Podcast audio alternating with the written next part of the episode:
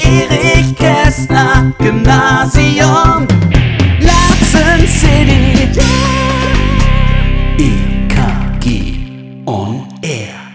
Herzlich willkommen zur zweiten Folge des Podcasts EKG On Air. Von und mit Johannes Tobel. und Michael Becker, Lehrkräfte am Erich Kästner Gymnasium in Laatzen.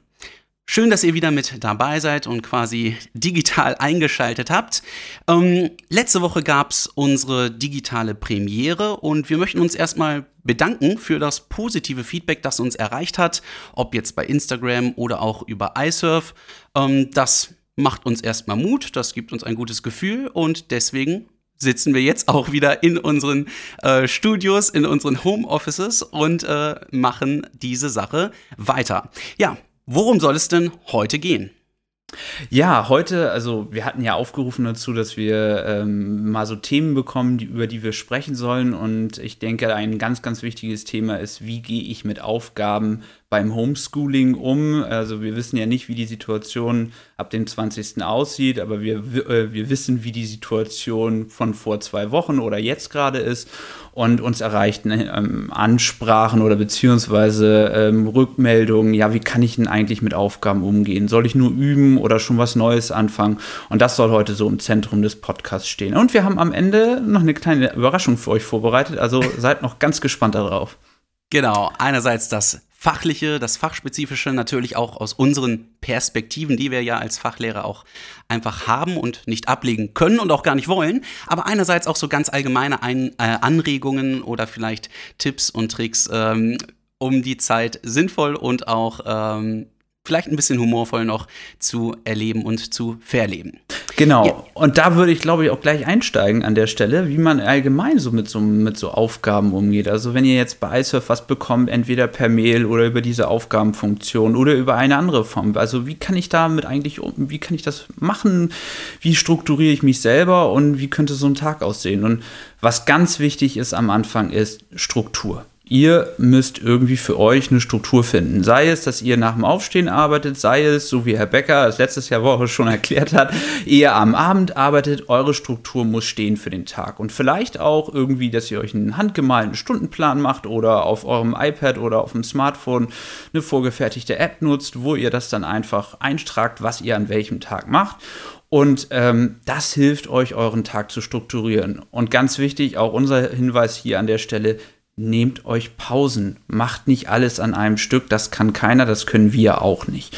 Und deswegen hier an der Stelle Struktur ist das A und O an der ganzen Sache. Ähm, genau, aber, aber jetzt nicht im Sinne eines äh, minutiös ausgeplanten Zeitplans, ähm, aber zumindest diese Zeitfenster für sich halbwegs eben strukturieren oder, äh, oder anlegen im Tagesplan, im Zeitplan und äh, auch nicht jetzt 45 Minuten sich vornehmen für irgendwas, sondern äh, ja, sein eigenes Tempo da letzten Endes dann auch bei finden. Genau, und das ist auch so der Punkt. Also ähm, wir haben auch hier als Lehrkräfte euch als Schülern auch gar nicht gesagt, wie lange ihr euch irgendwie damit beschäftigen müsst. Das können wir auch gar nicht. Wir als Schule können das gar nicht vorgeben, wie lange man an den Aufg Aufgaben sitzen soll. Wir können nicht sagen, hier jetzt heute vier Stunden und morgen vier Stunden, sondern wir wissen die Situation in euren Familien gar nicht. Wir wissen nicht, wie viel Zeit wirklich vorhanden ist, um etwas zu machen. Manchmal muss es ja auch sein, wenn die Eltern im Homeschooling sind, äh, im Homeoffice sind.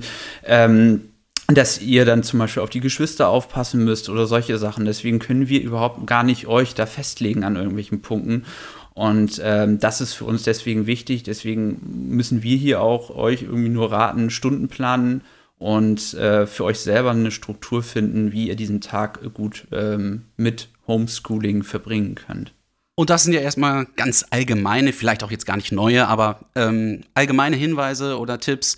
Ähm, wie könnte das ganz konkret zum Beispiel, äh, Johannes, in einem deiner Fächer in Mathematik aussehen? Ja, zum Beispiel in Mathe. Es sieht es so aus. Also ich mache es mal an einem Thema, vielleicht ist es damit ein bisschen einfacher. Also man möchte zum Beispiel ein Thema wiederholen. Ich bin jetzt mal in Klasse 6, rechnen mit Dezimalzahlen. Das ist ein Thema, was vielleicht im ersten Halbjahr schon kam und vielleicht auch zum zweiten Halbjahr, wenn man das Thema Brüche hatte.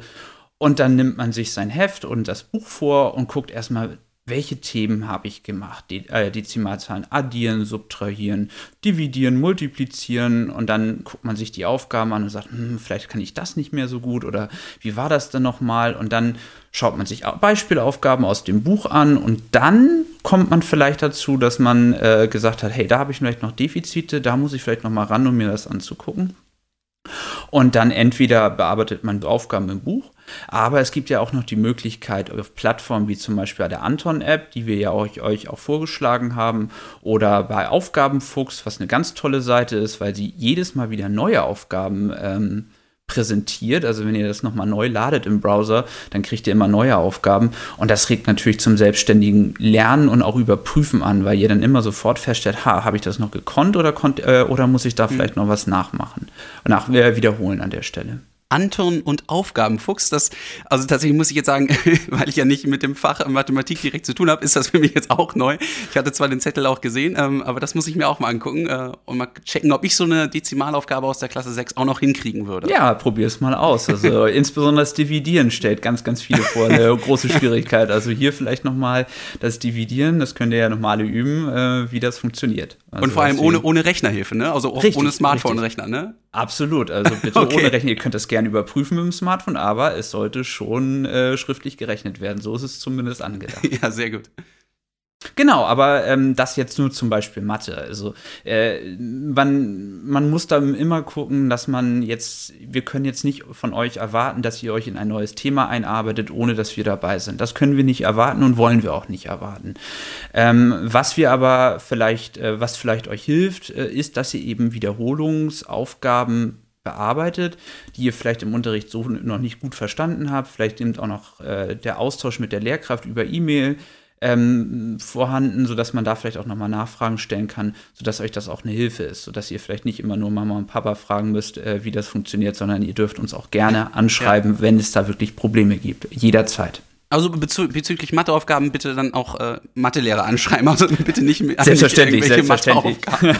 also, aber ähm, das, ich will noch mal ergänzen an der Stelle, das, was ich vorhin auch sagen, was ich vorhin auch gesagt habe, ähm, warum wir auch zum Beispiel das nicht benoten, das hat der Kultusminister ja auch gesagt, ähm, dass alles, was jetzt passiert, ist kein richtiger Unterricht, also es wird nicht benotet, weil wir eben nicht wissen, wie es bei euch aussieht, wie äh, es wirklich, äh, wie ihr zeitlich bedingt arbeiten könnt, wie ihr ähm, an den Aufgaben wirklich arbeiten könnt, ob ihr das wirklich in der Zeit schafft. Deswegen hier ganz, ganz wichtig, alles, was ihr hier jetzt in dieser Zeit gemacht habt oder auch macht, wird nicht benotet. Selbstverständlich in dieser Zeit sowieso nicht, weil jetzt gerade Ferien sind. Ja, wichtiger Hinweis. Ganz wichtig. Aber jetzt, ähm, wir sahen jetzt bei irgendwelchen lustigen Dezimalzahlen, die dann geteilt werden. Ich möchte jetzt aber von dir, Michael, wissen, was kann man denn für das Fach Musik machen, wenn man jetzt davor sitzt und ja. äh, überlegt, hey, Musik, ich habe kein Musikinstrument, aber vielleicht gibt es ja doch eine Möglichkeit. Genau, also natürlich ähm, erstmal diejenigen, die sowieso auch Musik machen, also aktiv sowieso viel singen oder ein Instrument spielen, nutzt die Zeit ah, auch äh, fitter zu werden und einfach ähm, habt Spaß mit der Musik.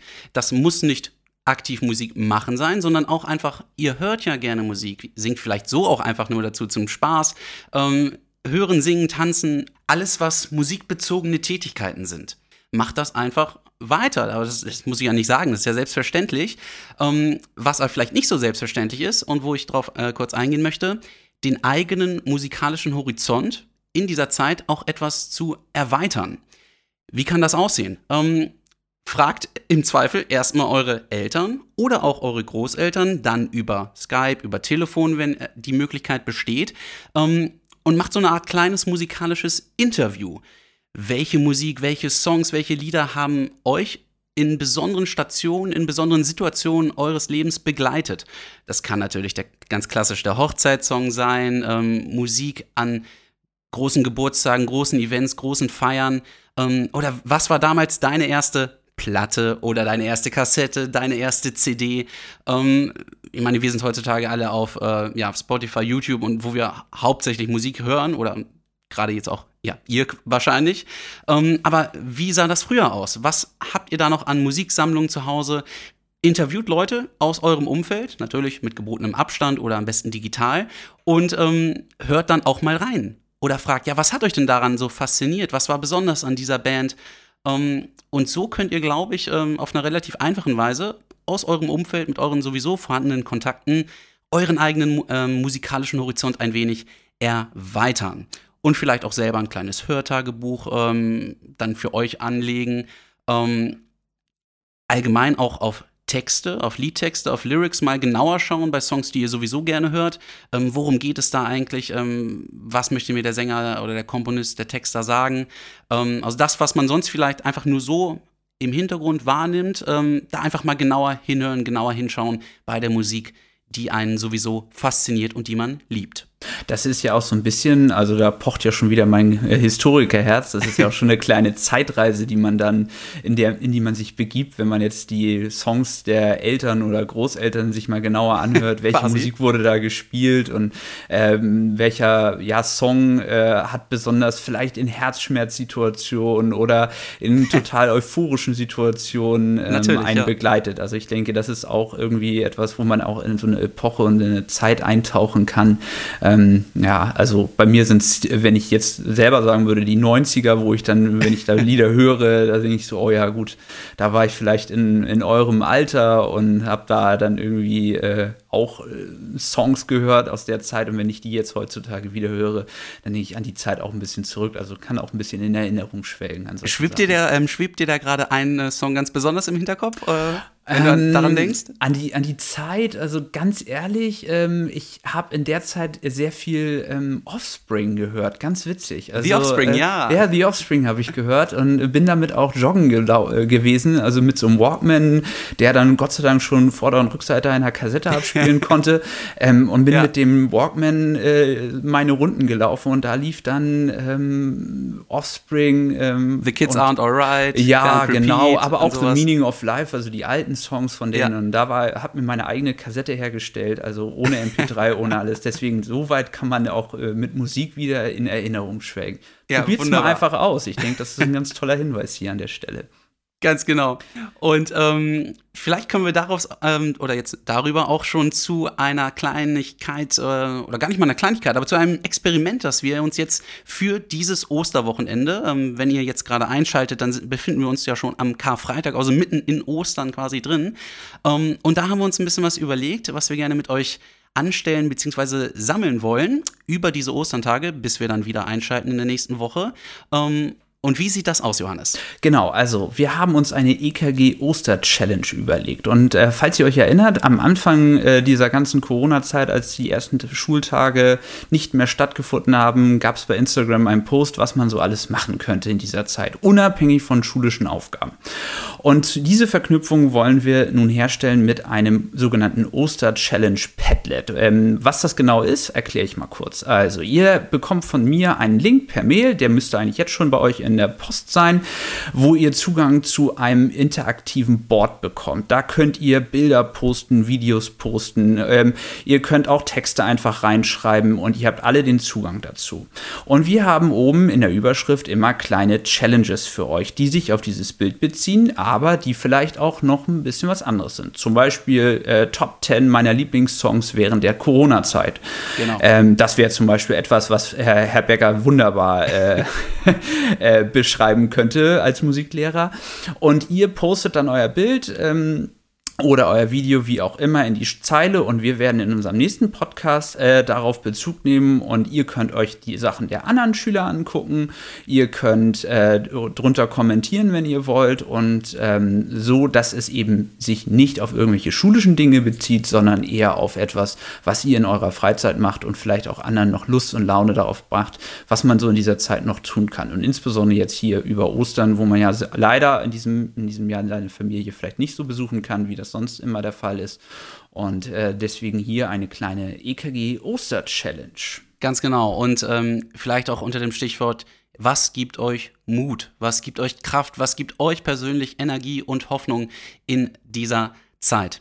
Ähm, und da vielleicht auch jetzt nochmal ein äh, Rückschluss ähm, zu uns oder erstmal jetzt zu dir, Johannes. Was hat dir in der vergangenen Woche ähm, ganz besonders irgendwie, was war dein persönliches Highlight in der Woche? Was hat dir Mut und Kraft gemacht? Ähm, also ganz ehrlich, ich habe äh, meine Terrasse mit Beeten, ähm, äh, also wie soll ich sagen, also ich habe die gepflegt und habe gesehen, wie die Pflanzen jetzt äh, die Stauden äh, sprießen und äh, habe gesehen, dass das alles wieder zurückkommt und dass das irgendwie sich in ein, zwei Monaten in voller Blüte befindet. Da habe ich mich sehr, sehr drüber gefreut in, in dieser Woche und habe auch sehr viel Zeit damit verbracht, äh, in der Sonne das mal in Ordnung zu bringen und ähm, ja, habe mir, und das hat mir so ganz viel viel Mut und Kraft gegeben auch.